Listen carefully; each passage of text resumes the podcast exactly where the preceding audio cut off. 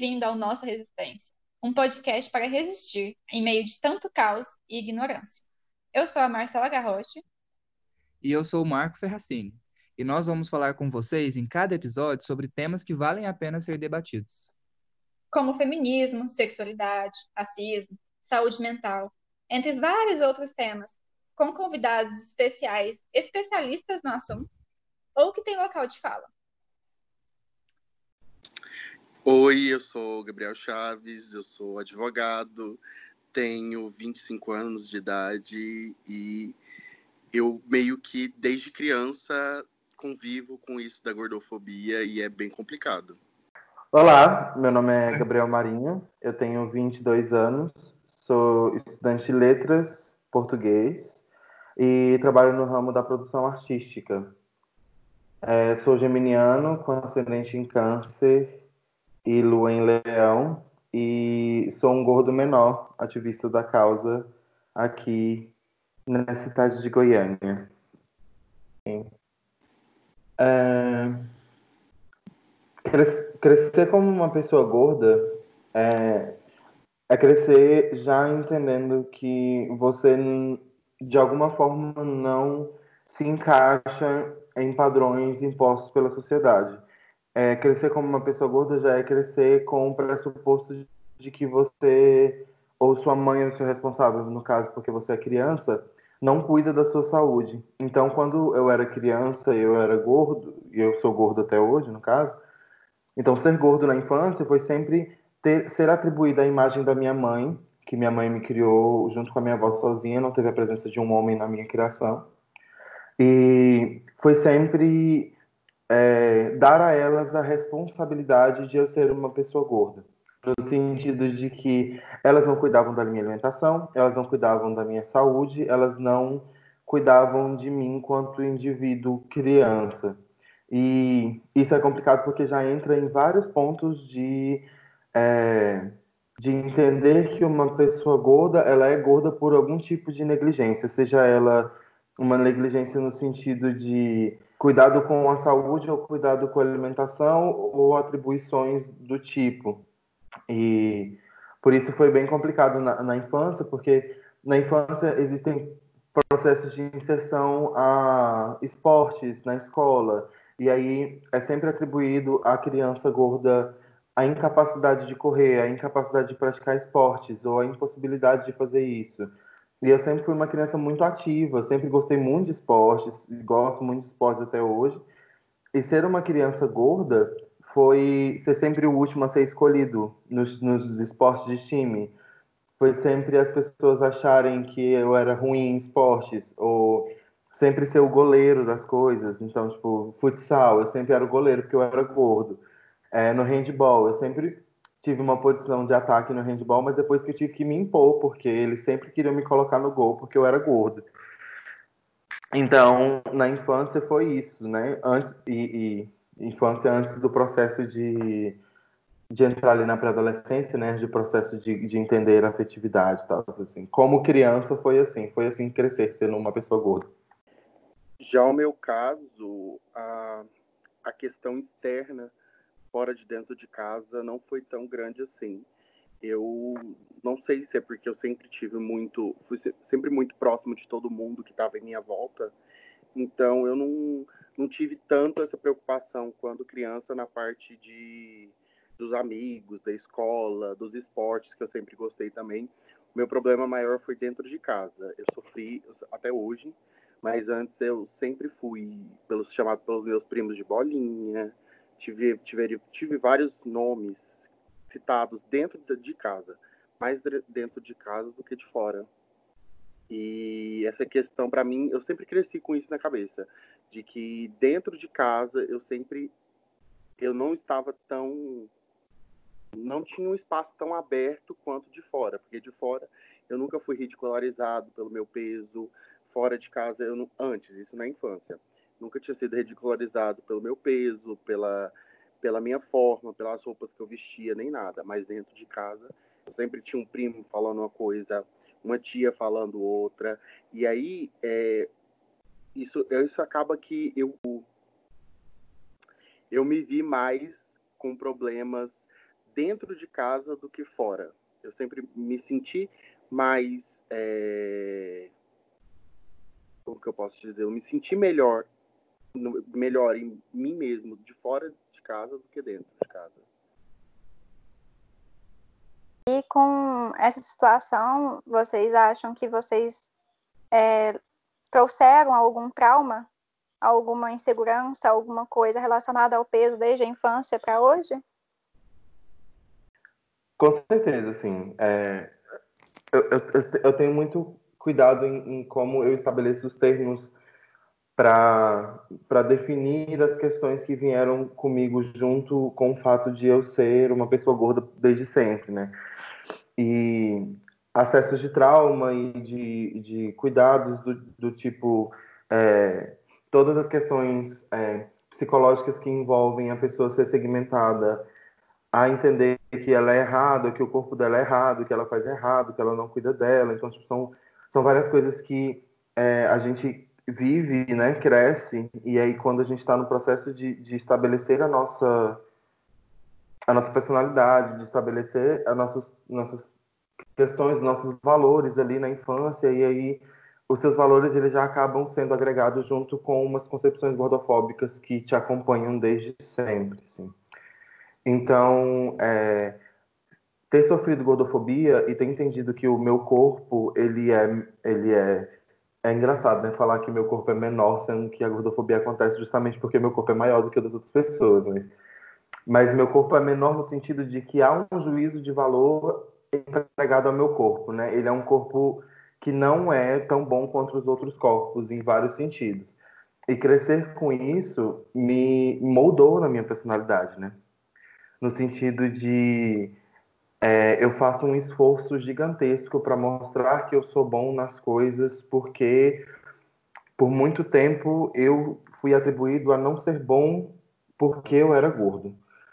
E principalmente isso no âmbito dos esportes, né? A gente se conheceu na Gameada, que é uma coisa que acontecia aqui em Goiânia, que era onde pessoas se reuniam para fazer esporte.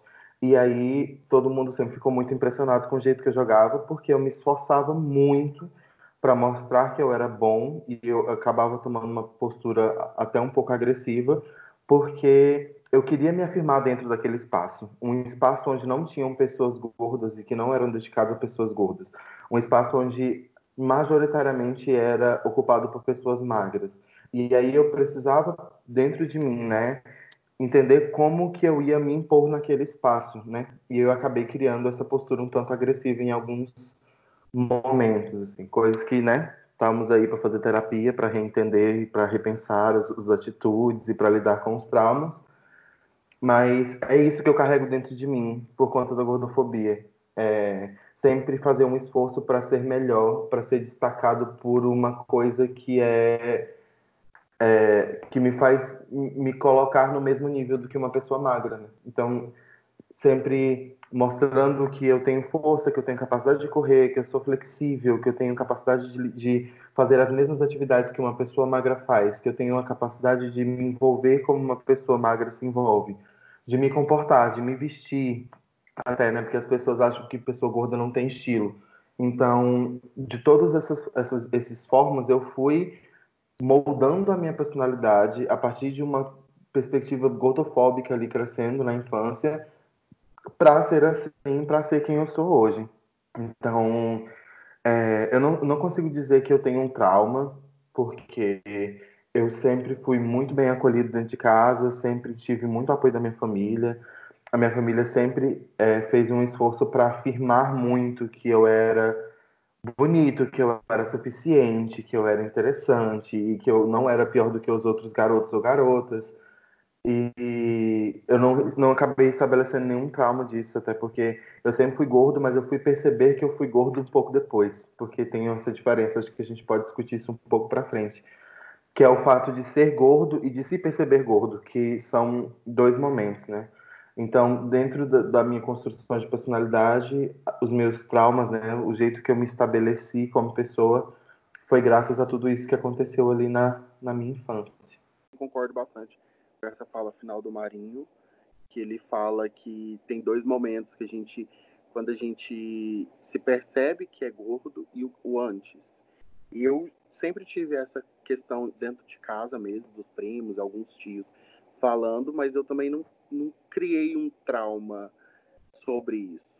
É, a situação que eu, que eu me percebi que estava fora desse meio mesmo foi mais para frente, foi já já estava adolescente, já estava começando a, a eu já tinha passado da fase que eu emagreci para eu e meu corpo transformou e aí foi toda uma situação.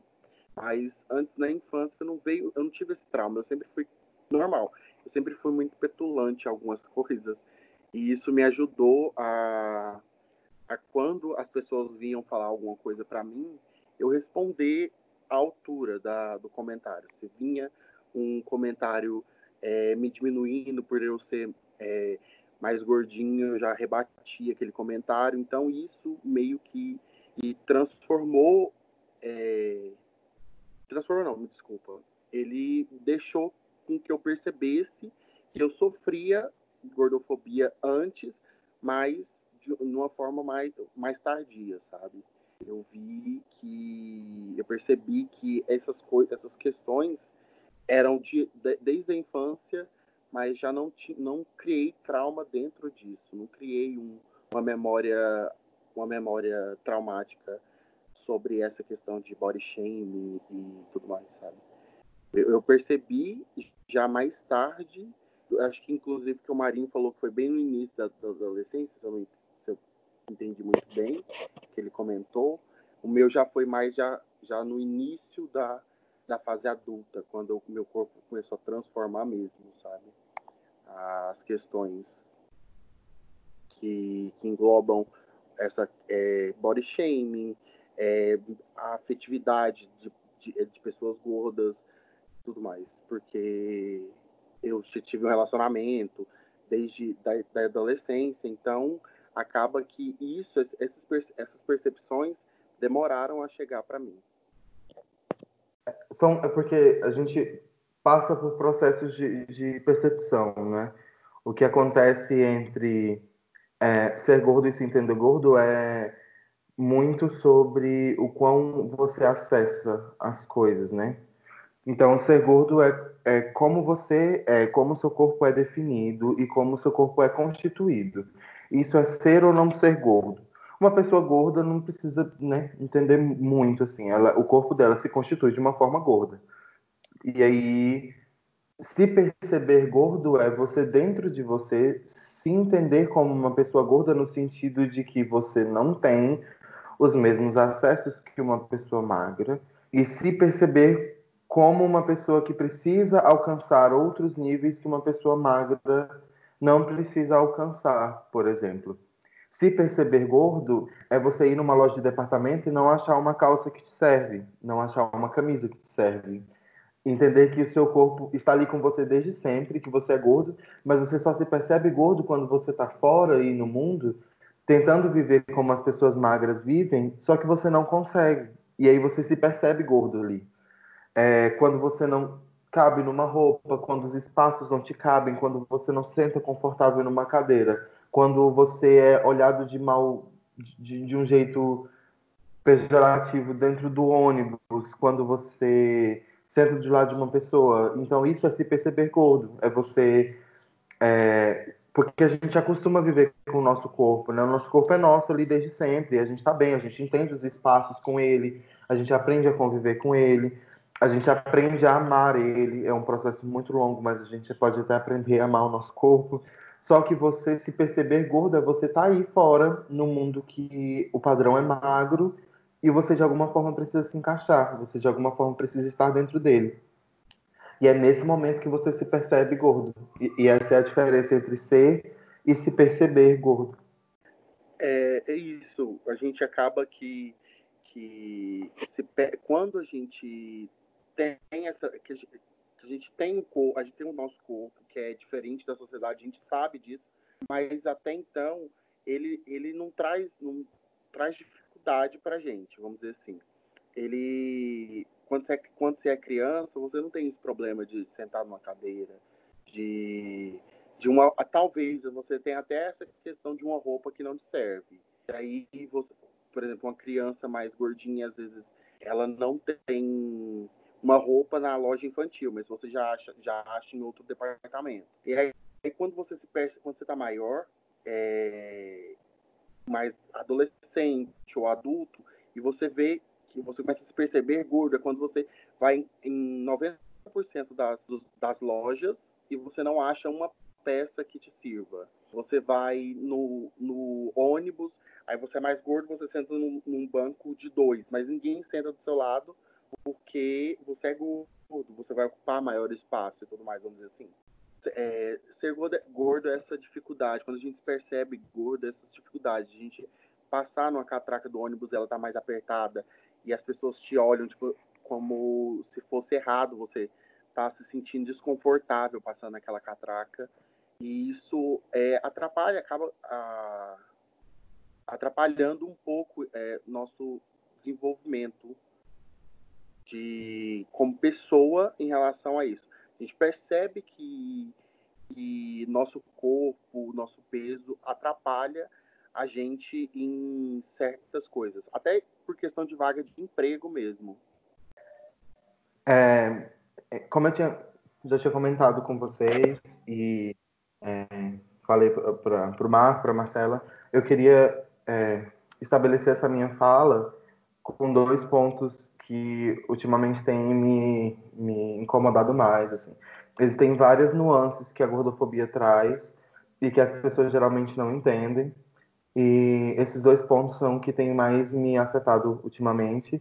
E são os dois pontos que eu queria trazer mais à tona, que é sobre acessibilidade e afetividade.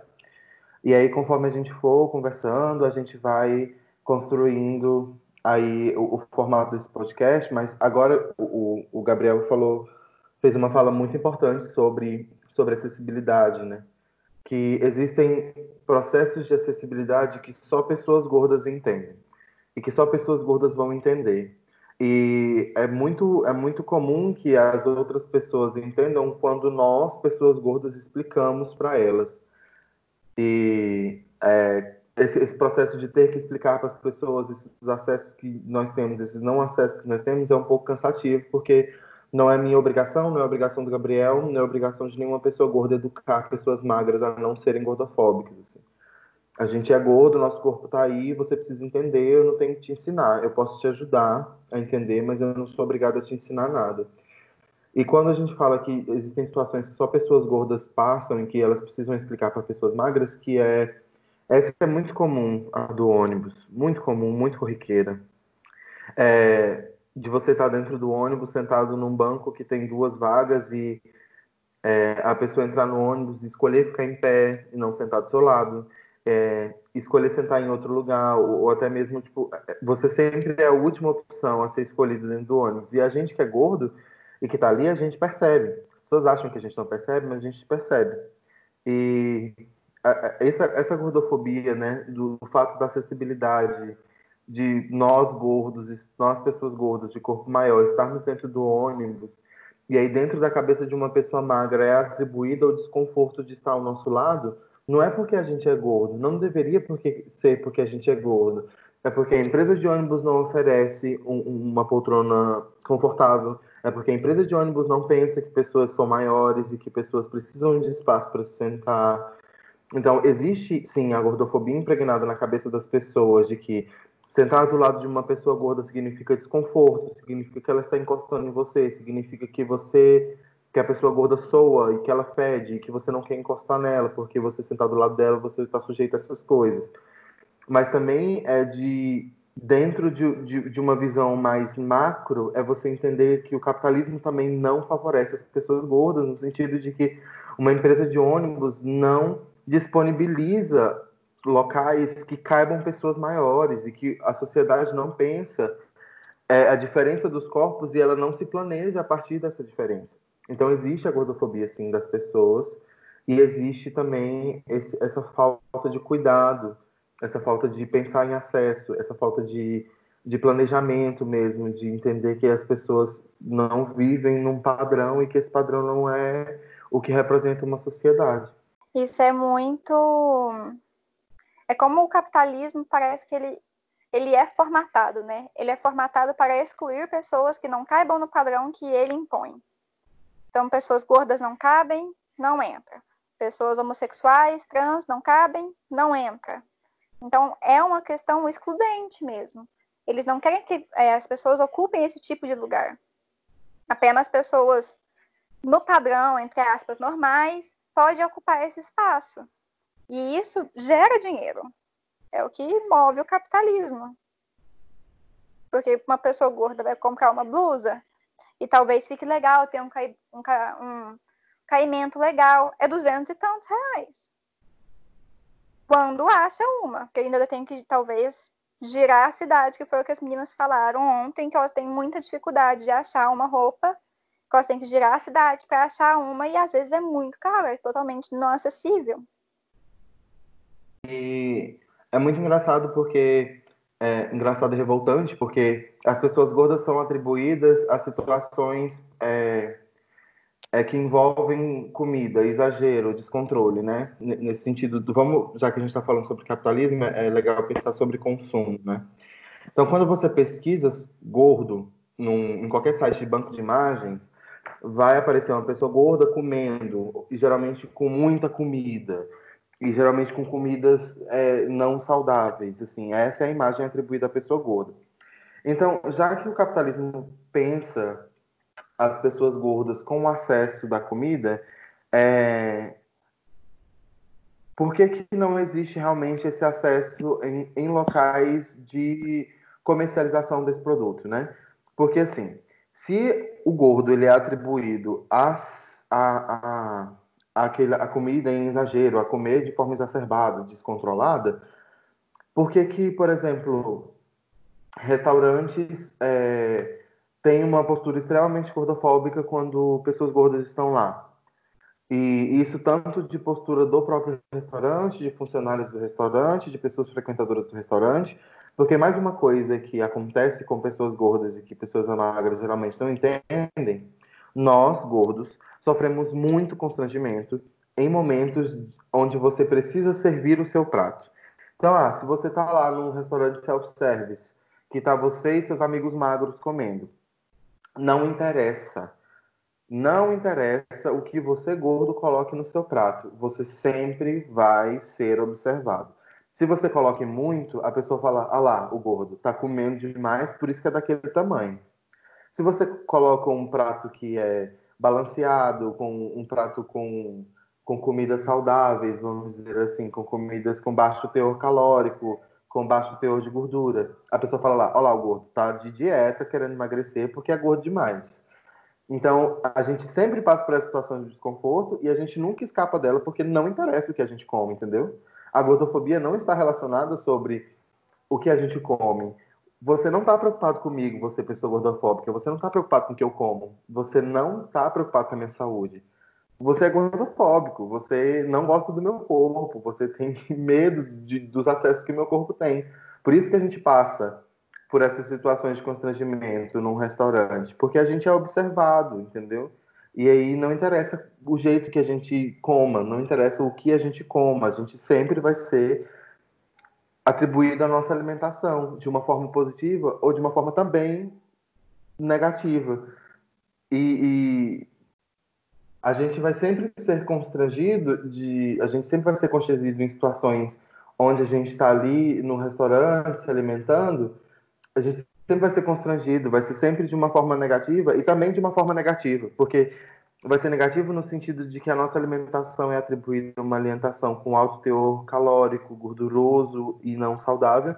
E também vai ser negativa porque se a nossa alimentação é atribuída a uma alimentação, digamos, saudáveis, com baixo teor calórico e baixo teor gorduroso, estão relacionando a nossa alimentação a uma dieta, a uma busca incessante da gente emagrecer. Ninguém aceita que uma pessoa gorda está bem com o corpo dela ninguém aceita que uma pessoa gorda entende o tamanho dela e vive bem com aquilo. Todas as pessoas magras têm uma tendência, não estou dizendo que todos são assim, mas as pessoas magras têm uma tendência a achar que uma pessoa gorda sempre está em dieta ou sempre está buscando emagrecimento.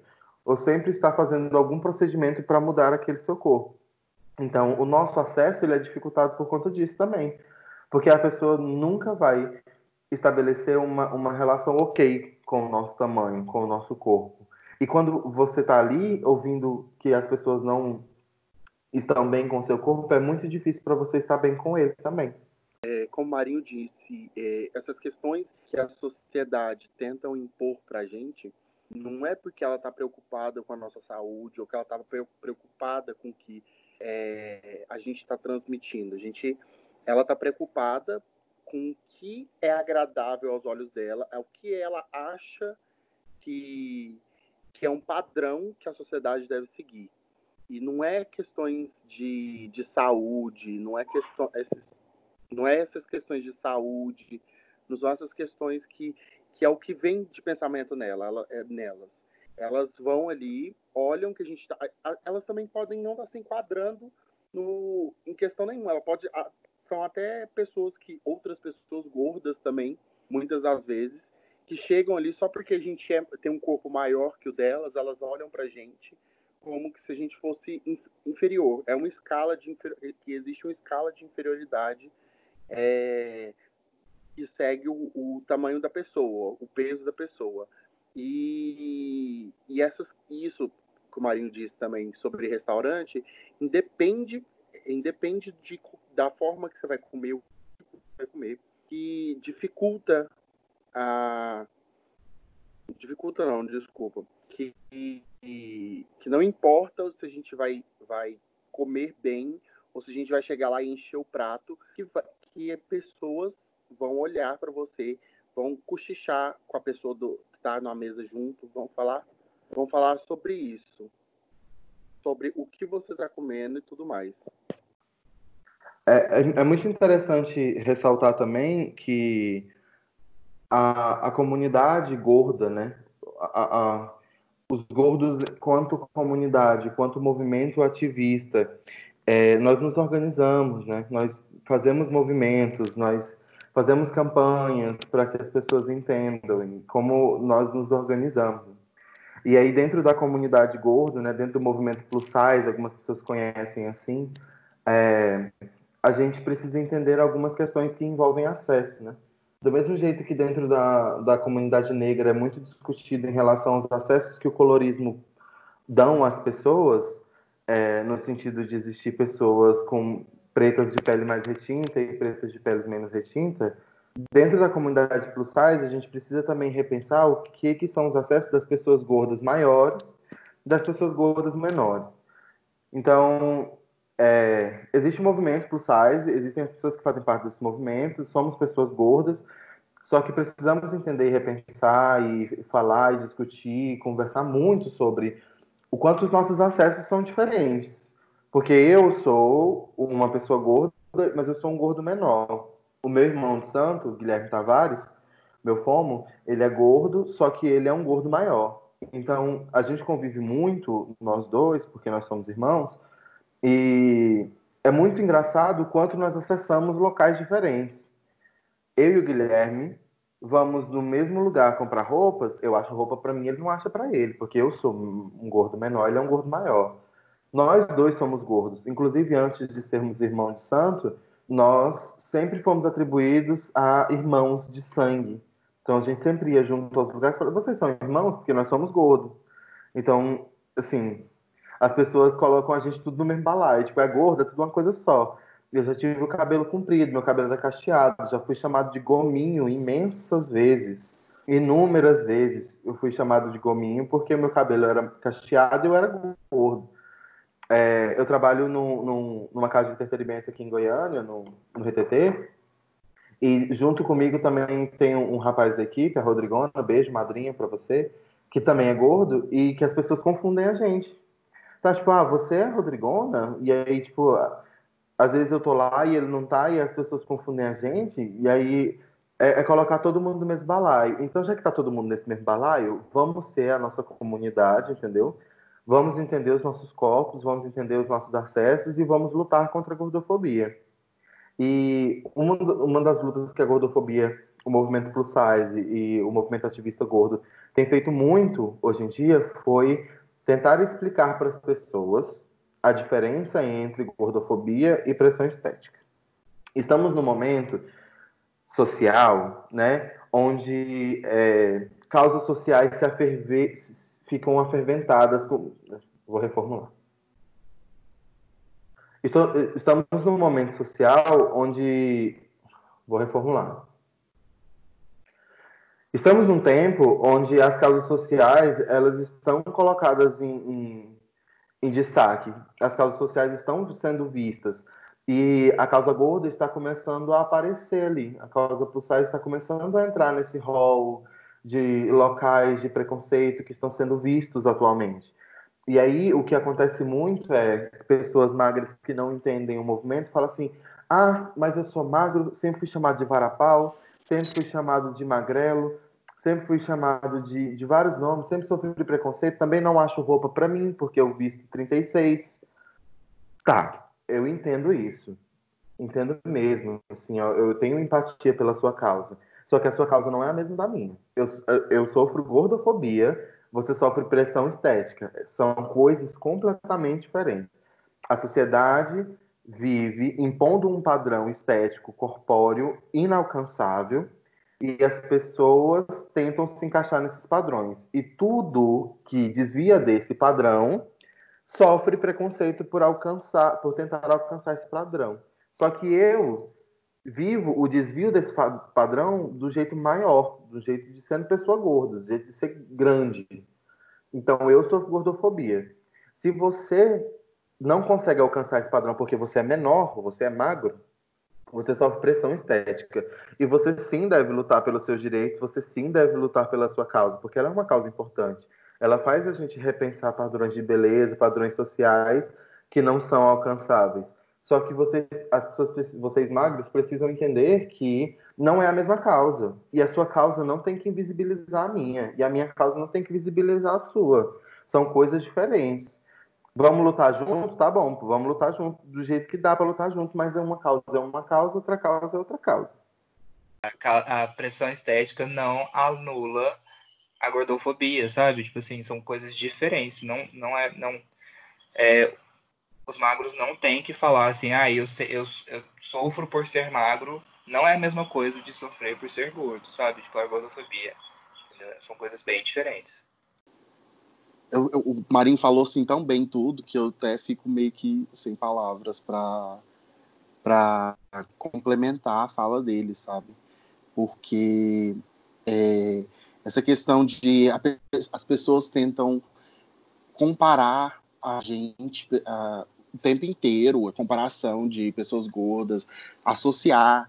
Eu já tive na nos, na, nos dias no início da quarentena, é, no início da quarentena, que eu raspei meu cabelo, e aí muitas eu, eu postei algumas fotos no, no Instagram que eu estava muito animado porque, porque eu tinha gostado de como tinha ficado e tudo mais.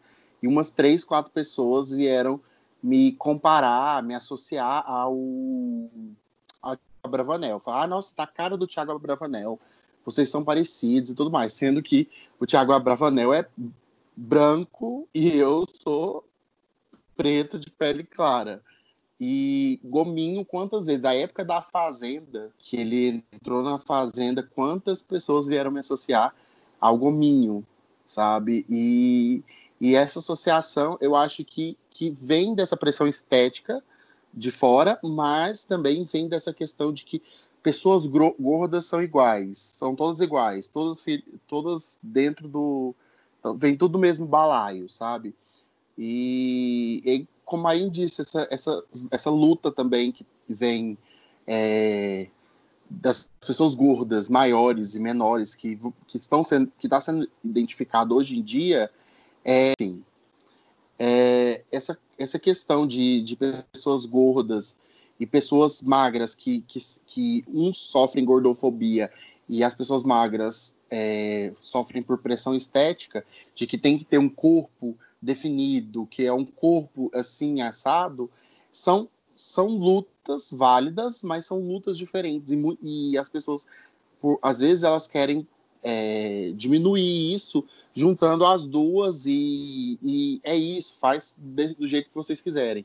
porque são duas lutas para entrar de, de entrar dentro de um corpo padrão que vocês dois juntos e aí e vai nisso que não tem importância nenhuma para a causa sabe para a sociedade que vive dentro de um padrão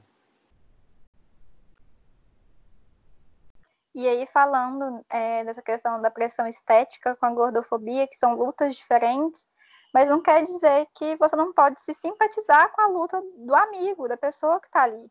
Você, tem, você não tem que escolher só uma luta e ficar só Sim. com a sua, que é pertinente à sua, e pronto, acabou. Sabe? É, dá para você lutar sem ocupar o espaço de voz, o local de fala da outra pessoa. Você dá conta de ser uma pessoa empática e fazer é, o movimento crescer e usar seus privilégios para fazer com que isso tenha visibilidade. É só realmente não tomar, é, ter cuidado, né, para não pegar o local de fala que não é seu. Mas não quer dizer que, ah, eu sou, eu sou uma mulher branca, cis, magra. Então eu não posso falar sobre porque não é meu local de fala. Então eu também não vou ter empatia, não vou me juntar à luta, não vou dar voz a essas pessoas. Não quer dizer nada disso é justamente o, o, propósito né, desse podcast, porque eu e o Marcos somos pessoas totalmente privilegiadas, pessoas magras, brancas, e estamos aqui tentando justamente é, abarcar essa luta, né? Mesmo que não seja nossa, não quer dizer que a gente não pode ir junto, sempre dando espaço para essas pessoas que, que têm local de fala. Leiam Local de Fala, da Jamila Ribeiro, que fala sobre a, a, causa das mulheres negras, mas ela explica muito bem sobre o que, que é você lutar e, e você entender onde você pode se posicionar dentro de uma causa que não lhe pertence. Então tá aqui uma, uma sugestão de leitura da Titia Marinho, que é leiam Local de Fala, da Jamila Ribeiro, que vocês conseguem entender um pouquinho como que vocês podem é, apoiar uma causa sem querer ser o protagonista dela é uma coisa que acontece muito, assim. As pessoas, é, a partir do momento que elas se entendem como, como uma pessoa que quer apoiar uma causa, tipo assim, nossa, eu tenho tanta empatia, eu não entendo por que, que as pessoas são racistas, e aí ela quer dar, dar apoio para a causa racista, mas aí ela tenta protagonizar sendo branco. Então, assim, entenda o seu lugar no, na luta, leia local de fala, entenda como que você pode, sim, ajudar sem ser protagonista porque nós queremos o seu apoio. Não podemos esquecer que a gordofobia existe porque pessoas magras são gordofóbicas e pessoas gordas também são gordofóbicas e que a sociedade é gordofóbica. Só que as pessoas magras que praticam a gordofobia e, e que querem repensar suas atitudes, elas podem, elas devem, elas precisam, elas podem nos apoiar, mas elas precisam também entender que elas não são protagonistas do do rolê, entendeu? Elas não, não falam pela gente, não devem falar pela gente. Por isso que é importante fazer leituras, entender esses processos para você não, né, não fazer errado, assim, porque é muito comum, tipo, a gente tá num boteco, a gente tá, tipo, no lugar, quando a gente podia aglomerar, né, saudades aglomerar, inclusive, quando a gente podia estar tá ali conversando com as pessoas e esse assunto vinha à tona, tinha, vem gente falando, tipo assim, ah, porque eu tive um amigo gordo na infância, e que eu não entendo a gordofobia. E aí eu sofria gordofobia porque eu tinha um amigo gordo. Ô amor, peraí, vamos devagar, entendeu? Vamos entender aí o que, que é o seu lugar, onde você entra nessa história, para a gente poder pensar juntos no jeito de você contribuir com a gente. Não, e não é bem esse caminho. Existe esse caminho? Existe essa possibilidade de você sofrer gordofobia porque você está se relacionando de alguma forma com uma pessoa gorda? Existe, mas não é a mesma coisa. Então é preciso entender essas coisas.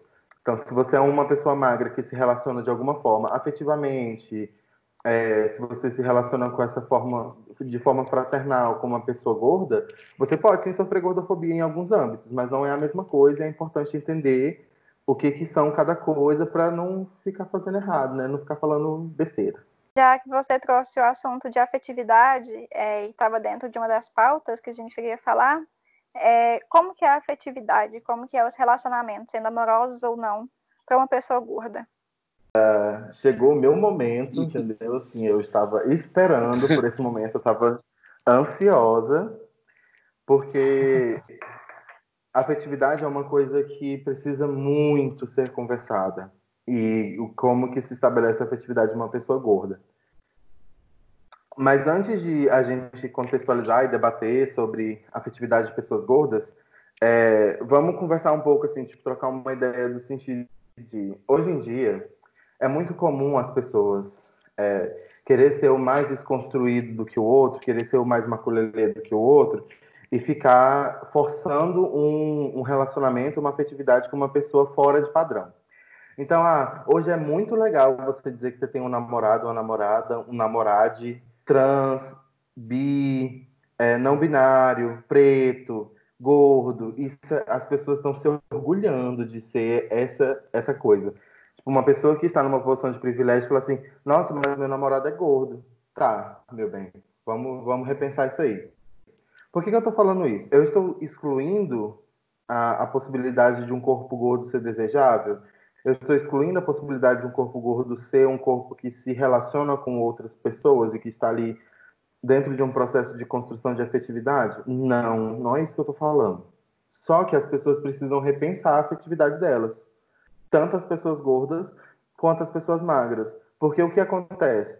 É, existe muito o fato de uma pessoa magra achar que ela é desconstruída o suficiente para se relacionar com uma pessoa gorda, e ela vai lá, tenta, e aí, por várias outras construções que ela teve na vida dela, ela chegou ali, descobriu que não tem prazer em você, não tem atração por você depois que já está ali dentro do rolê, e aí ela te larga. Porque ela descobriu, né, dentro do processo que, que o, seu corpo, o seu corpo não é desejável para ela. E assim, eu sou super a favor da experimentação. Eu acho que as pessoas devem experimentar. Mas existe uma coisa chamada responsabilidade afetiva. E as, precisam, as pessoas precisam ter responsabilidade afetiva com os outros corpos, com os outros sujeitos, com as outras pessoas. Porque se você acha que você. Ai meu Deus, será que, eu, será eu sinto prazer numa pessoa gorda? Se você está com esse questionamento, se você está com essa questão dentro de você, meu amor, vá para terapia, entendeu? Trate isso com você primeiro. Se descubra primeiro, entenda de onde esse desejo vem, por que, que ele existe. Porque se esse desejo flui em você e você não sabe de onde ele vem, e de cara você já vai dar em cima de uma pessoa gorda para tentar testar a sua afetividade nela, você causa naquela pessoa gorda, se você caso descubra que não tem atração ou afetividade para aquela pessoa gorda, você causou um desconforto gigantesco, entendeu? Você causou um problema. Você pode até traumatizar aquela pessoa. Então, sejam responsáveis afetivamente. Pensem, repensem, falem, conversem com pessoas gordas antes de você tentar embarcar nesse rolê. Porque se você faz isso, é, é assim, é muito irresponsável, sabe? Com a gente que está sofrendo esse, esse rolê. E aí eu entendo que a pornografia faz você entender que, os, que que você não sente prazer no corpo gordo, porque a pornografia não não tá ali para representar o nosso corpo. E, sim, vários problemas, né? Porque pornografia, pelo amor de Deus, ninguém merece, o negócio tá errado mesmo. Mas, assim, quando você tá ali no seu processo de construção sexual, vamos dizer assim, se você não sofreu nenhum trauma, se você não sofreu nenhum abuso, se você está se inserindo na sua vida sexual, porque por, por vontade própria, né? Se você não foi forçado a fazer isso de forma precoce, você vai acessando as pessoas que você é, acha que você sente prazer, e aí talvez você entre ali pelo, pela pornografia para entender um pouco sobre como que a sexualidade como ato é constituída. E aí quando você passa ali na sua pré-adolescência, que você tá ali com a sua puberdade gritando, vendo vídeo pornô todo santo dia, e nenhum, vídeo, nenhum desses vídeos pornô são de pessoas gordas, Aí como que você estabelece um desejo? Como que você estabelece uma afetividade com aquela pessoa? Você não vê a imagem da pessoa gorda numa propaganda, num programa de TV, num, num, em locais né, sensuais, assim, vamos dizer. É, a pessoa, o corpo da pessoa gorda não é sensualizado. As pessoas não, não acham que a gente tem sexualidade. As pessoas acham que a gente é assexuado, que a gente não sente prazer, que o nosso corpo, que o nosso corpo é incapaz de, de atos sexuais, assim. E isso é errado. Não estou aqui enaltecendo a pornografia, que isso fique bem claro. A pornografia não é uma coisa boa, não é uma coisa certa. Eu só estou querendo dizer que os nossos corpos eles não são representados. Os nossos corpos eles não aparecem. As pessoas não conseguem constituir um desejo, um prazer nos nossos corpos porque elas aprenderam a sentir desejo e prazer em corpos que são diferentes do nosso, corpos magros, corpos padrões. E aí as pessoas começam a desenvolver esse processo de de sentir é, atração por esses corpos, e aí o nosso corpo fica para trás, entendeu? E aí, se você está pensando em, em repensar, né? Pensando em repensar é ótimo, mas se você está repensando as suas, as suas questões, se você está repensando as suas, as suas afetividades, repense, sim, repense. Mas seja responsável com as pessoas. Seja afetivamente responsável. Entenda que você precisa entender a, a, os processos que aquela pessoa se constituiu para você se relacionar com ela.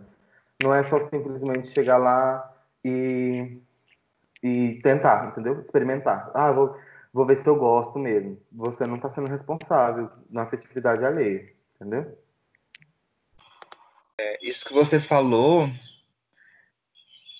é, é muito real, né? Porque a pessoa ela tá, vai estar tá brincando com o seu sentimento para poder estar tá se conhecendo. Isso é totalmente errado. E aí vem da história de que todos nós já vivemos, né? E continuamos a tentar lutar é, contra, que é a questão de objetificar as pessoas, né? Então, não importa se eu vou lá e experimento, se eu vejo, se eu gosto de uma pessoa gorda, se não der certo, se eu não gostar, jogo fora entendeu? Porque não existe só essa pessoa aí, não vai fazer diferença na minha vida. Então a gente joga fora, a gente ignora, a gente dá um gelo, a gente faz sei lá o, que com a pessoa, some. E aí pronto, segue a vida, segue o baile, não importa do que que causou, o que que deixou é, na pessoa, né? Falando de, de relacionamentos de um modo geral, seja afetivo, e, ou qualquer outro tipo de relacionamento.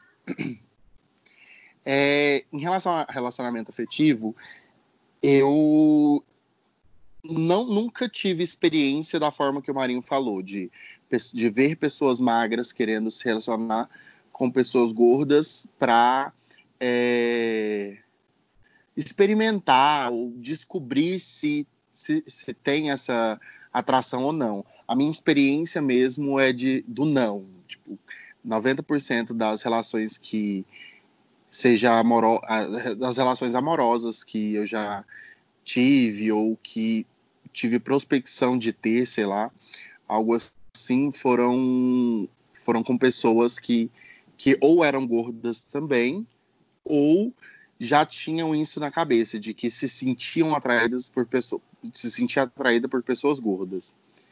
É, a, em relação às outras pessoas que as pessoas magras que com quem eu já tive vontade de conversar ou que eu me senti atraído ou seja por aplicativo ou na vida pessoal mesmo é, essas pessoas que, que eu tentei conversar ou que eu curti uma foto no Instagram ou que eu dei match no Tinder, quando chega nesse assunto de, de ah, eu sou gordo e tudo mais, as pessoas ou bloqueiam, ou param de conversar, ou, ou sei lá, não, elas não, não se sentem, elas excluem, elas acabam te excluindo por essa característica, essa característica física que você tem.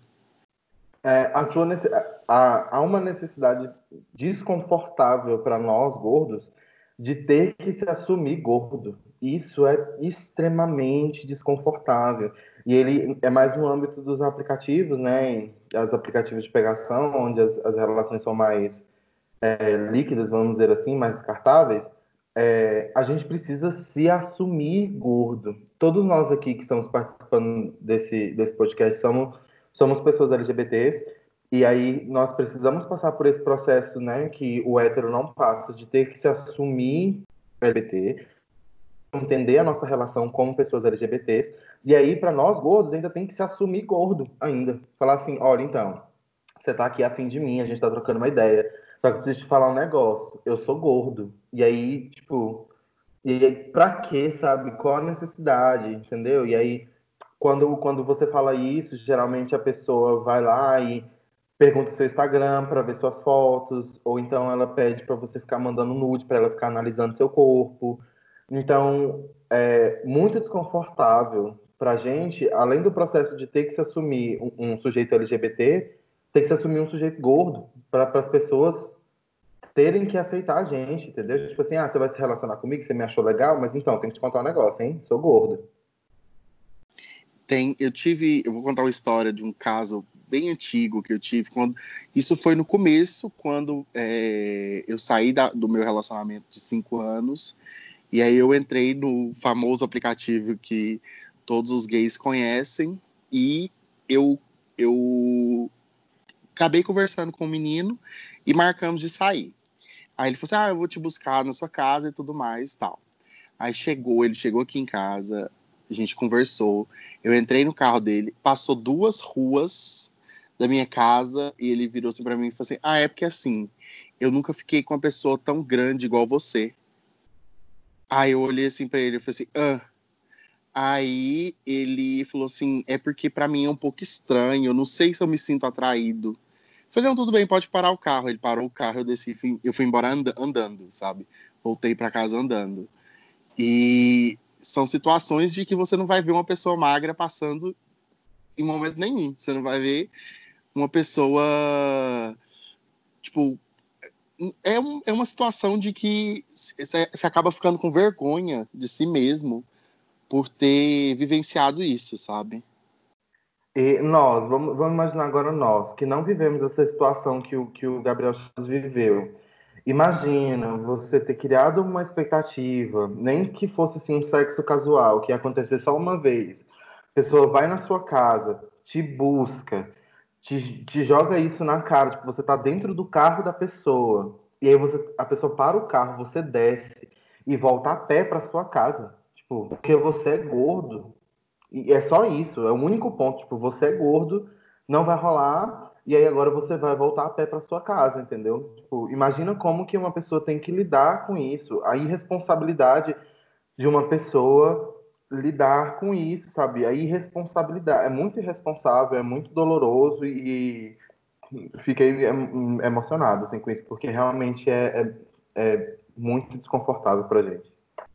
É aquele negócio da irresponsabilidade efetiva, né? Muito é muito difícil é, escutar isso e saber que isso existe, sabe? É muito difícil. Eu, eu não imagino como, como deve ser para você, como foi para você, Gabriel, por ter passado por isso, mas é muita responsabilidade mesmo.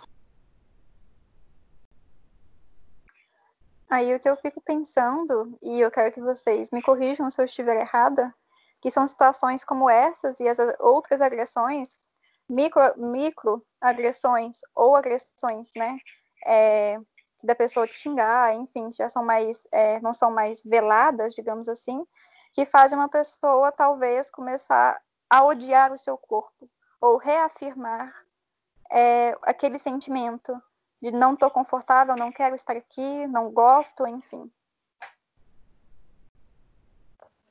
É muito interessante isso, é uma fala pertinente, sim. É, a gente precisa pensar algumas, algumas coisas no sentido de, por exemplo, existem preconceitos, é, LGBTfobia, racismo, transfobia, as pessoas já meio que internalizaram esse preconceito, entendeu? As pessoas que praticam, vamos dizer assim, né? Não estou dizendo que esse preconceito não existe, não estou não tô dizendo que esse, não existe esse tipo de situação. Mas, por exemplo, as pessoas serem racistas, assim, na cara dos outros, de, de tratar uma pessoa preta, de discriminar uma pessoa preta com nomes pejorativos, ela já entende, tipo assim, nossa, é errado, eu sou racista, só que eu vou salpicar o meu racismo de uma forma meio velada, assim, para as pessoas não perceberem. Eu sou LGBTQ-fóbico, e aí eu vou salpicar a minha LGBTfobia, assim, para as pessoas não entenderem de forma muito clara, mas eu sou LGBT-fóbico. Com a gordofobia, as pessoas ainda não internalizaram que gordofobia é um crime e que é um preconceito sério. É, não houve esse, esse, processo de internalização das pessoas ainda. Então, as pessoas são gordofóbicas escancaradamente, na cara da gente, na cara de todo mundo, sem ter medo do amanhã, sem entender que é um crime, sem entender que é problema, entendeu? Então, é, de, ficam denegrindo a nossa imagem, ficam estabelecendo é, relações preconceituosas com a nossa imagem, situações preconceituosas, falas preconceituosas, gordofóbicas, e as pessoas ainda não internalizaram que isso é errado. E então, assim, a gordofobia, ela às vezes ela é velada, mas a maioria das vezes ela não é velada, ela é escancarada mesmo, na cara das pessoas. Então, é, é só para se entender, né? Existem esses processos aí também dentro da gordofobia. Bem uma dúvida, porque exatamente o que você falou, gordofobia é crime, mas é, atualmente ela, ela, ela não, é, não é em lei considerada crime, né? Ou, ou tem algum movimento para que ações gordofóbicas, como o caso recente da, do comediante que fez é, piada, né? Porque é sem graça. É, com, com aquela influência digital, que é uma influência digital gorda. É, existem ações para que a gordofobia seja oficializada como crime em lei?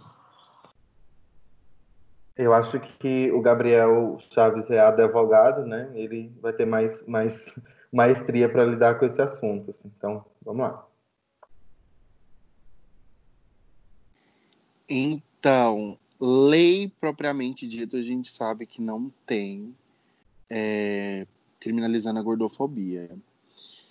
Tem algumas questões que são discutidas, mas nenhuma que, que pelo que eu pesquisei, nenhuma que vá direto para a questão de gordofobia, porque ela é tratado, não é tratado como se fosse um crime, é tratado como se fosse doença. Ser gordo é tido como doença. A gente vê hoje no, na OMS, em qualquer lugar, do, de que ser gordo é sinônimo de ser doente. É uma doença ser gordo. Então, acaba que é uma comparação boba, mas eu acho que nem deveria ser realmente feita, mas a questão de igual quando nos anos 80, antes dos anos 80, se não me engano, o, ser gay ou ser lésbica ou trans era crime. Era crime, não era tido como doença, desculpa, vou voltar. Era uma doença pela OMS.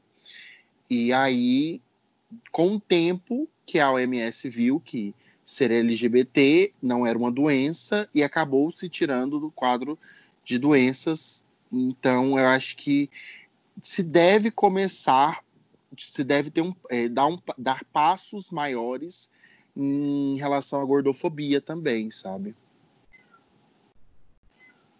É, em questão de lei, eu acho que entra na questão de crime pelo fato que você não pode discriminar outra pessoa por qual motivo seja. Você não pode sair falando que você bem entender, achando que, sei lá, o país não, não tem regra, não tem, não tem nada. A gente tá, ou tá na internet, que as pessoas acham que na internet a gente pode fazer o que bem entender e sair fazendo essas coisas, né? Então, e aí eu falei até ontem com as meninas é, que eu fui fazer uma pesquisa online no em artigos científicos. Eu falei, nossa, nossa geração agora deve estar produzindo muita coisa sobre esse assunto, né? Para tentar desvincular essa ideia de que gordo e obeso, né, em questão de saúde, não é a mesma coisa. Gente, eu não achei porra nenhuma, entendeu? tudo falando que gordo é uma pessoa que não é saudável. E eu fiquei tipo, quê? Como assim? Aí eu fui ver que realmente não, não se toca nesse assunto. Não se tem interesse nesse assunto. Não, não tem um movimento assim de pessoas de produzir alguma coisa para tentar é, diminuir é, o preconceito, ter uma luta né, ativa, digamos assim, de produção de artigos, enfim.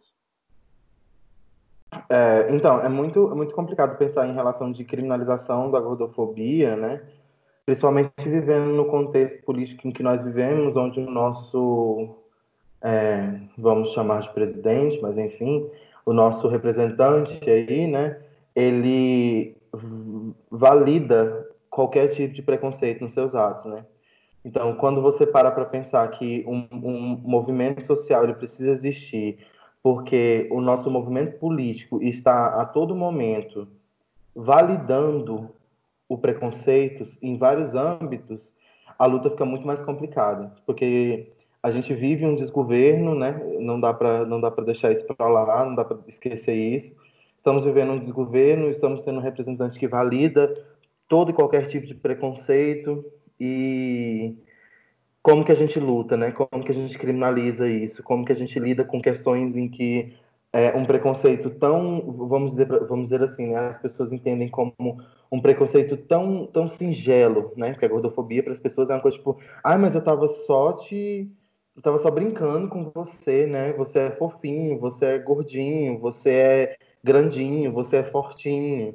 Então, tipo, como que as pessoas que ainda não uma sociedade que ainda não internalizou a gravidade que é o preconceito, né? A gravidade que é a gordofobia, como que uma sociedade que ainda não internalizou isso e que vive um momento de desgoverno onde o representante faz com que todos esses preconceitos sejam validados, vai para frente? Não vai. Não existe incentivo, não existe pesquisa, não existe é, trabalhos que são feitos com essa comunidade. Então, é muito difícil para a gente esperar que isso aconteça. Por isso que movimentos sociais são importantes, por isso que esse podcast que estamos gravando aqui hoje são importantes, por isso que nós, como sociedade, precisamos lutar, nós, como pessoas da causa é, gordofóbica, precisamos lutar porque o momento não é favorável nem para a gente e nem para outros movimentos sociais. Então chegou a nossa vez de lutar, chegou a nossa vez de colocar a nossa voz para ser ouvida e por isso é importante nós fazermos o que estamos fazendo hoje, por isso que é importante a gente escrever, por isso que é importante a gente que é gordo biscoitar na internet, mostrar o nosso corpo, mostrar a nossa vida, a nossa realidade. E é por isso que nós estamos aqui. Nossos corpos resistem, nossos corpos existem e os nossos corpos são livres. Falou tudo. Arrasou, disse tudo. Posicionei agora, sim, ó. Foi um posicionamento que eu coloquei Arrasou, na mesa. É, a gente tem que, a gente tem que lutar mesmo, ir pra frente, é, mostrar, dar nossa cara à tapa, porque é só assim que a gente vai conseguir alguma coisa. E principalmente biscoitar na internet, porque se tá na internet ali biscoitando e tá curtindo, tá gerando polêmica, melhor pra gente. Porque a gente tá falando que corpo gordo importa e corpo gordo merece ser visto. E é bonito. E é bonito. Sim, é bonito, principalmente. Eu tava pensando. É... Porque assim, as pessoas quando começam a a criticar certas coisas. Tipo assim, eu vejo muitas pessoas é, criticando o capitalismo em, em, forma geral. Ah, mas o capitalismo isso, o capitalismo aquilo, e não, vi, e não vê que o capitalismo ele gera muitas problemáticas e muitas agressões, incluindo a gordofobia. E aí a pessoa se mostra totalmente desconstruída, mas também até certo ponto. E aí não vê que essas problemáticas e esses preconceitos, é, eles geram muito dinheiro é muito dinheiro, sabe? Porque, assim, uma pessoa que não vai gostar do corpo dela, uma pessoa gorda que não gosta do corpo dela, ela vai pagar muito caro para ter uma bariátrica. Ela vai sofrer muito, ela vai pagar médicos, remédio, fazer um monte de dieta, é, mas nutrólogos, enfim, um monte de coisa que vai gerar muito dinheiro.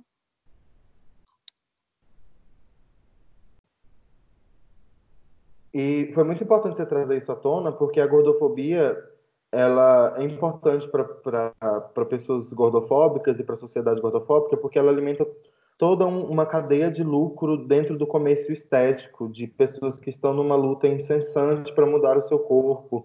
Então, é, quando a gente pensa por essas perspectivas, algumas pessoas fazem questão de fazer a manutenção do, da gordofobia, né? Então, se existe um monte de academia, se existe é, lipoaspiração, cirurgia bariátrica, se existe todas essas questões, é para que a pessoa gorda tenha possibilidade de se alimentar daquele comércio e aí ela vai mudar o seu corpo. E nós não podemos deixar isso para barato, porque a, gordo, a, medicina é gordofóbica, o meio médico é um meio gordofóbico, os gordos, não interessa qual problema que você tem, o seu primeiro diagnóstico vai ser você é gordo. Não interessa o que você tem, se você está gripado, se você está com problema no dente, se você quebrou o pé. O seu primeiro diagnóstico é você é gordo. Por que, que eu falei essa questão de quebrar o pé? Porque aconteceu uma situação muito desconfortável comigo, dentro de todas as outras situações médicas que eu já estive inserido, né? que foi em julho do ano passado, em julho de 2019, eu sofri um acidente de trânsito e aí esse acidente de trânsito causou um, um, uma grande lesão no meu pé. E aí quando eu fui pro encaminhado para o hospital na emergência, eu dei a entrada na emergência e aí eu estava sentindo muita dor, obviamente, tinha acabado de sofrer um acidente de trânsito. E aí a primeira pergunta que o médico fez para mim, quando eu cheguei na emergência com o pé quebrado devido a um acidente de trânsito, foi: qual que é seu peso? E eu olhei para a cara do médico, falei o meu peso na época, e ele foi, falou assim: vamos emagrecer, né? Porque senão você vai ter problema de saúde. E aí eu lhe pergunto, o que que isso tem a ver com o um acidente de trânsito que aconteceu e que quebrou meu pé? Nada. Não tem nada a ver. Mas o médico fez questão de afirmar que eu, é, que eu sou uma pessoa gorda e que eu vou ter problemas de saúde por conta disso. Então, a gente precisa falar sobre essas coisas porque se existe todo é, é, esse comércio, se existe todo esse negócio, é porque a gordofobia está dentro da sociedade, as pessoas não entendem que pessoas gordas são pessoas, simplesmente pessoas, que o corpo dela é maior, que o corpo dela é daquele tamanho. Ser gordo não é doença, nunca foi doença. Doença é você ter colesterol alto, você ter problemas com a sua alimentação, você ser sedentário, e isso não está atribuído a ser uma pessoa gorda. Quando eu fui no nutricionista a minha última vez, que eu fiz todas as minhas baterias de exame, o médico olhou na minha cara e falou que eu tinha exame de magro, porque eu não tinha colesterol alto, porque eu não tinha nenhum, não tinha gordura no sangue, porque eu não tinha é, propensão a diabetes. Então, eu, meus resultados eram resultados de uma pessoa magra. Não, senhor médico. Os meus resultados são resultados de uma pessoa gorda que cuida da sua saúde. Não é porque eu sou gordo que eu sou propenso a ter essas doenças. Então, assim, existem casos de pessoas magras que, tão, que têm muito mais doenças que são relacionadas a pessoas gordas do que, do que realmente uma pessoa gorda tendo. Então, assim, se você é gordo, ame seu corpo, faça seus exames, cuide da sua saúde, pratique esporte, não seja uma pessoa sedentária. Ser gordo não significa que você está doente. E se você é gordo e você não se cuida com o médico, cuidando, fazendo os seus acompanhamentos, provavelmente você não vai entender como que seu corpo funciona, como que seu corpo é, como que ele está. E se você não entende, você não sabe como tratar se tiver um problema. Por isso que existem muitos casos e muitas incidências de pessoas gordas com esse tipo de doença. Por quê? Já não vamos no médico porque a gente é gordo. Tem trauma de médico. O médico vive diagnosticando a gente doente porque a gente é gordo. A gente não vai no médico, a gente não sabe o que, que a gente tem e óbvio que a gente vai ter um problema.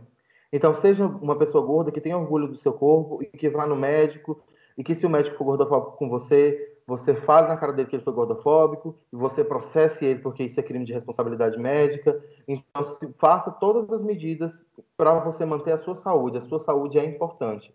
E ela não está relacionada a você ser gordo ou não. Está relacionada a como você cuida do seu corpo e como você entende ele.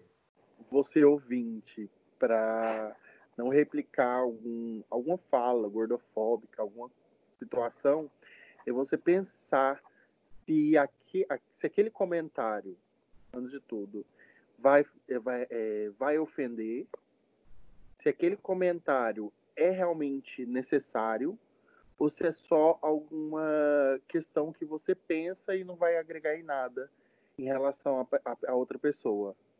Sabe? Esse, a partir desse ponto, sabe?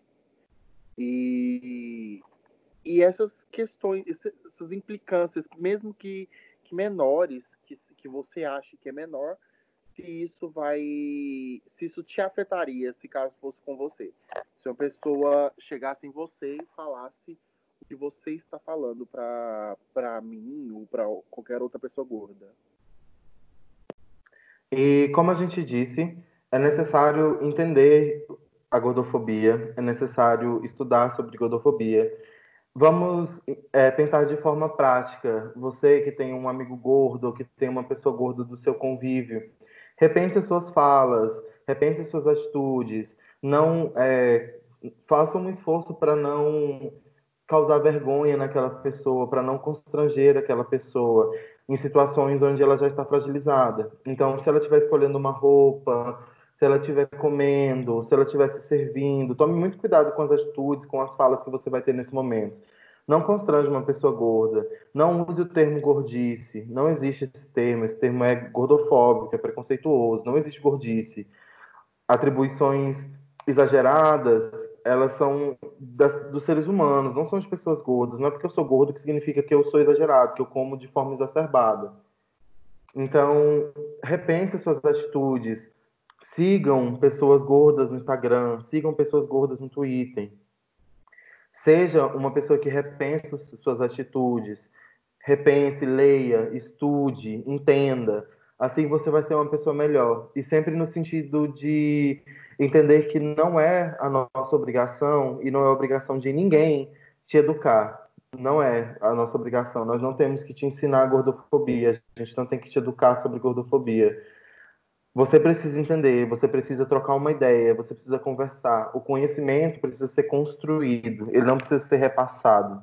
Então, entenda esses processos, entenda tudo isso que acontece, suas falas, suas atitudes, e se transforme numa pessoa melhor, uma pessoa não gordofóbica, porque gordofobia é um preconceito muito doloroso para quem sofre, e, e é isso. E eu queria falar duas coisas, que a primeira, que é assim, você, você como uma pessoa não gorda, nós somos ensinados, né, que isso é errado, que isso é doente, mas isso não quer dizer que tem que, que ser assim. Tem que haver uma desconstrução, sim, é uma construção, desconstrução diária. Então, quando você vê uma pessoa gorda e você já começa a ter esse tipo de pensamento, você consegue se controlar e falar, opa, esse pensamento não está certo. E começar a, a se reorganizar e caso isso esteja sendo extremamente complicado, gente, terapia. Terapia tá aí para todo mundo, vamos, sabe, ajudar. E a segunda coisa que, que o Marinho falou, que ele, as pessoas não têm a, a obrigatoriedade, né, de ensinar. Gente, o Google tá aí, entendeu? Custa você estudar, baixar um livro, comprar um livro, estudar, ver vídeo, tentar se informar sobre. O seu dedo não vai cair, entendeu? Tipo, não, as pessoas têm uma preguiça de estudar, de se informar, querem tudo mastigadinho. E não é assim que as coisas funcionam. É, assim como os gordos não têm é, a obrigatoriedade de ensinar, os gays não têm que obrigatoriedade de ensinar o que, é, que, que é homofobia, as lésbicas não têm a obrigatoriedade de ensinar o que é lesbofobia, enfim. O Google tá aí. E é só se atentar realmente o que está acontecendo na sua volta, porque com certeza você já viu isso acontecendo ou já reproduziu. Não use gordofobia para biscoitar na internet. Você gayzinha que, que acabou de tirar uma foto sem camisa, não só gayzinha, né? Mas enfim, você pessoa que acabou de tirar uma foto sem camisa, dizendo que engordou um pouquinho, para ver se as pessoas te elogiam, dizendo que você não engordou, que você tá magro, que você tá lindo, que você é gostoso. Tá errado, meu amor. Não faça isso, é feio, entendeu? É gordofóbico com a gente, não é legal. Sabe, não, não busque a reafirmação da sua beleza, tentando diminuir a beleza de uma pessoa gorda. Isso não é interessante. Existem outras formas de você biscoitar que não é essa. Então, assim, se policie, não faça isso, é feio. O nosso corpo é tão bonito quanto o seu, então você não precisa usar dessa artimanha para poder receber elogio. Até porque, meu bem, gordo é um adjetivo, ele define uma pessoa. Isso não significa que é uma ofensa. Se você atribui a palavra gordo a uma ofensa, você precisa repensar um pouquinho. Porque ser gordo não é ofensivo, do mesmo jeito que ser magro não é ofensivo. Então, se você coloca gordo no âmbito da área da ofensividade, da área da ofensa, tá errado. Se você fala que você tá gordo esperando que as pessoas digam que você tá lindo, tá errado. Então, assim, gordo não é diferente de lindo. Não é, não é isso que acontece. E se alguém chega em você e fala assim, nossa, mas você emagreceu. Não leve isso como um elogio, entendeu? A pessoa não tá te elogiando, não. Não é para você falar obrigado, porque a pessoa disse que você emagreceu. Não deve ser um elogio a pessoa chegar no outro e falar assim, nossa, mas você emagreceu. Como se estivesse querendo elogiar a pessoa, sabe? Seja mais inteligente quando for elogiar alguém. Diga que o cabelo dela tá bonito fale sobre a personalidade dela. Porque, assim, se você chega e fala uma pessoa assim, nossa, mas você tá magro, querendo que a pessoa fale assim, nossa, obrigado, tá errado. É gordofóbico, entendeu? E não façam isso com a pessoa gorda também. Chegando nela e falando assim, nossa, mas você tá tão bonito, você deu uma emagrecida.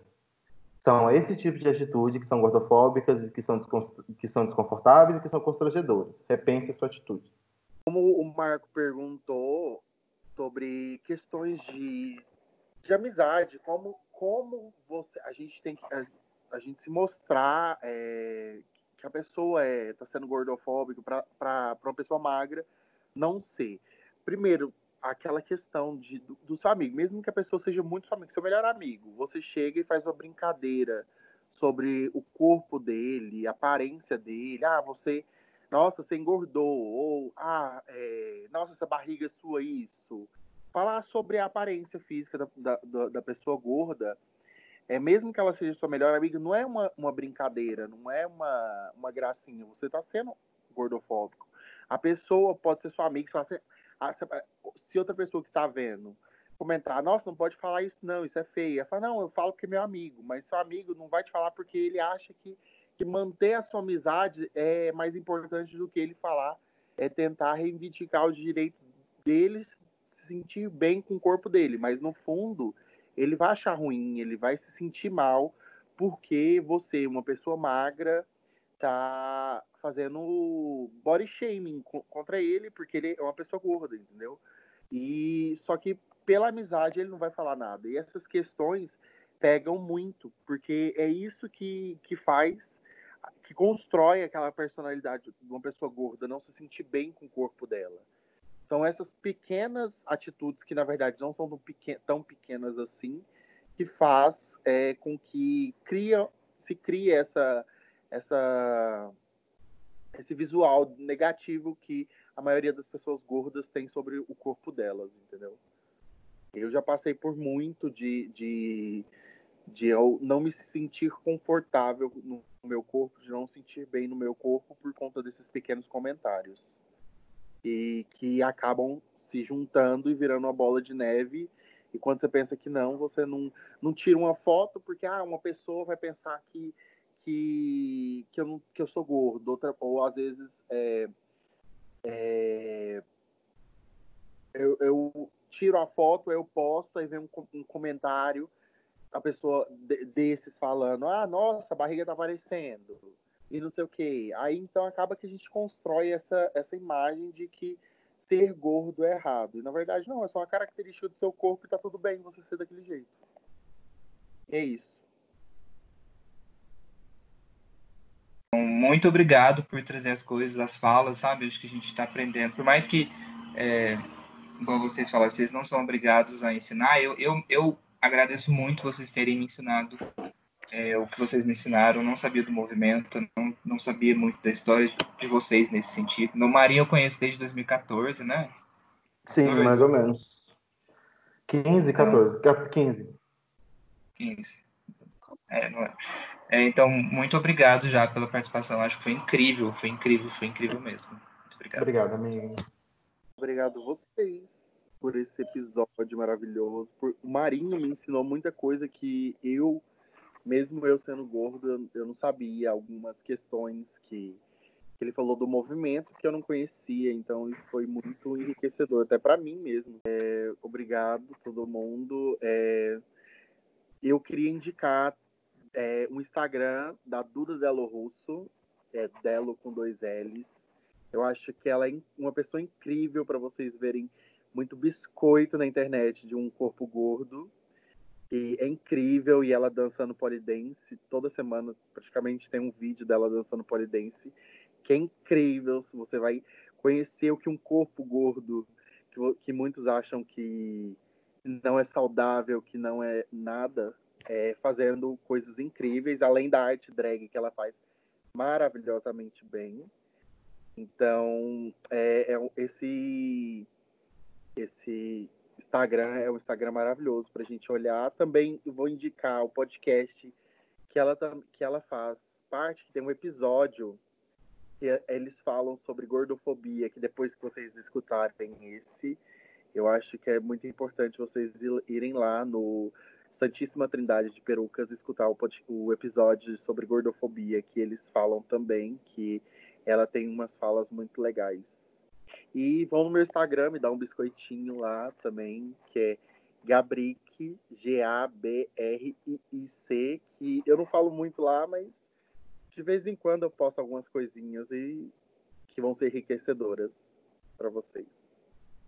É, então, para finalizar, eu gostaria de agradecer pelo convite do, a nossa existência para falar um pouco sobre gordofobia. Muito obrigado por me convidar e por me considerar uma pessoa é, apta para falar sobre o assunto. O meu Instagram é talocamarinho, T-A-L-O-K-A Marinho. Então vocês podem ir lá me seguir. Esse também é o meu arroba no Twitter, onde eu falo um pouco sobre gordofobia, sobre as minhas vivências. Vocês podem ir lá também para poder conversar um pouco comigo e a gente trocar uma ideia sobre isso. Se você quiser conversar sobre alguma coisa em específico, eu estou me dispondo aqui nas minhas redes sociais para conversar um pouco mais com você sobre isso. É, e eu gostaria de indicar algumas coisas. É, gostaria de indicar o canal da Rita Van Hunt, que é o Tempero Drag, e tem um vídeo dela que fala sobre padrão de beleza, que é muito importante a gente ir lá entender um pouco sobre como que esse padrão se constitui e como que a gente pode repensar esses padrões. E também gostaria de indicar o Caio Revela, que é uma pessoa, um, um, uma bicha gorda maravilhosa do Rio de Janeiro, que também fala muito sobre gordofobia, sobre as vivências dele, que biscoita muito no Instagram e que é incrível. Então gostaria de indicar o Instagram dele para vocês irem lá conhecer. E, e é isso, gente. Muito obrigado, obrigado por terem me ouvido até, até aqui. E desculpa se eu tiver feito algo, se tivesse falado alguma coisa insensata. E é, não vou pedir desculpa pelo meu posicionamento um pouco agressivo às vezes, porque eu acho que ele é importante também para vocês entenderem um pouquinho. Beijo da grandona, amo vocês e até mais. E aí, gente, vale lembrar também que eles é, os arrobas deles vão estar marcados, né, lá no nosso Instagram, juntamente com as indicações que eles fizeram. A gente vai fazer um post é, só para isso, com as indicações tanto do, do, episódio, do episódio anterior, que foi com as meninas, quanto com eles agora, é, para vocês se informarem mais sobre o tema, para acompanhar é, realmente o que está acontecendo e, e fazer essa desconstrução diária, que é extremamente importante. É, um abraço e um grande beijo. E esse foi a nossa resistência. Nos vemos no próximo episódio.